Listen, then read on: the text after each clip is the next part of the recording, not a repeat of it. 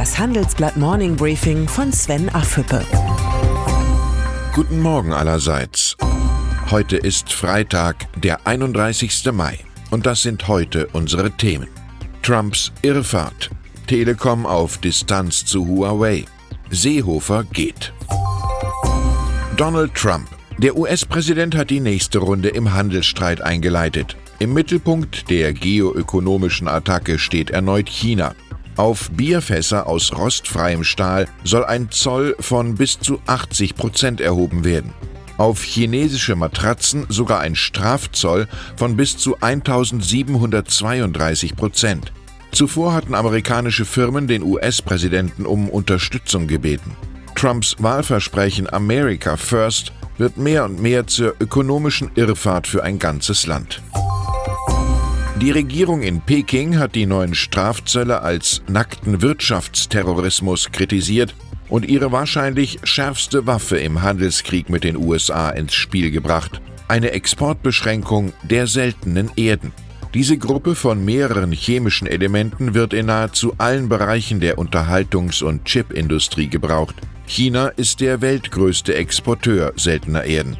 Die Finanzmärkte haben auf die Drohung aus Peking hoch nervös reagiert es ist kaum vorstellbar, wie Trump und Chinas Präsident Xi Jinping noch einmal an den Verhandlungstisch zurückkehren können.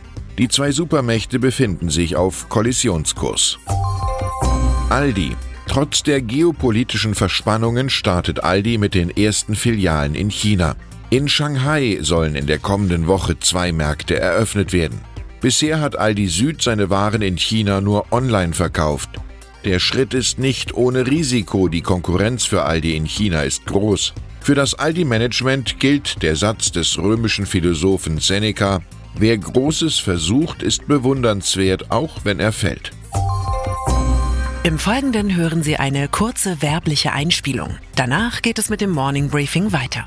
Nutzen statt Besitzen. Textilsharing schenkt Ihnen Freiheit und Flexibilität. Mewa Textilmanagement kümmert sich um Ihre Betriebstextilien und das ganz individuell auf Ihre Bedürfnisse zugeschnitten.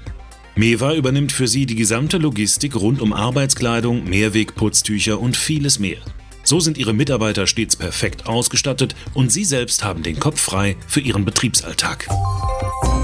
Die Deutsche Telekom zieht Konsequenzen aus den US-Sanktionen gegen den chinesischen Netzausrüster Huawei. In einer internen Mitteilung rief Europas größter Telekom-Konzern seine Mitarbeiter auf, keine neuen Huawei-Smartphones mehr als Diensttelefone zu bestellen. Im Sinne des Investitionsschutzes sollte auf einen alternativen Anbieter ausgewichen werden, heißt es in dem Schreiben, das dem Handelsblatt vorliegt.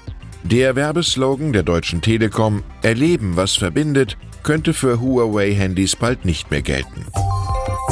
Es ist der Traum von vielen Menschen, finanzielle Unabhängigkeit und frühe Rente. Wie es gelingt, schon früh eine auskömmliche Rente anzulegen, beschreibt unsere heutige Titelgeschichte Ausgesorgt mit 50. Die Regeln sind denkbar einfach. Wenig ausgeben, viel sparen und richtig investieren, bis die Kapitaleinkünfte alle Ausgaben decken. Das Streben nach finanzieller Unabhängigkeit fasziniert immer mehr Menschen, die ein Wunsch verbindet, das Morgen sorgenfrei genießen.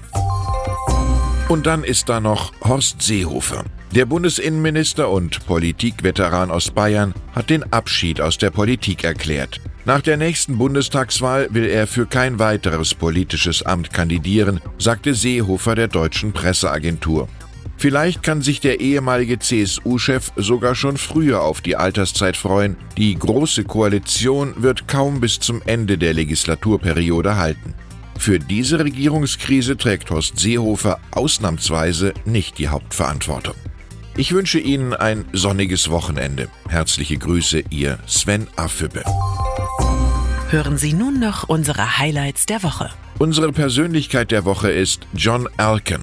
Der Agnelli-Erbe gilt als Architekt der geplanten Fusion von Fiat Chrysler mit Renault. Für den 43-Jährigen wäre es sein Meisterstück. Die Zahl der Woche ist 8,7 Millionen. Fiat Chrysler und Renault würden nach der möglichen Fusion zum drittgrößten Autohersteller der Welt aufsteigen. 8,7 Millionen Autos haben sie gemeinsam im Jahr 2018 verkauft. Und das Zitat der Woche kommt von Arnold Schwarzenegger. Ihr könnt den Fortschritt bremsen, aber wir Träumer und Macher weltweit werden euch beweisen, dass ihr falsch liegt. Der Schauspieler und frühere kalifornische Gouverneur hat die Autohersteller weltweit dafür kritisiert, nicht genug Akzente im Kampf gegen den Klimawandel zu setzen.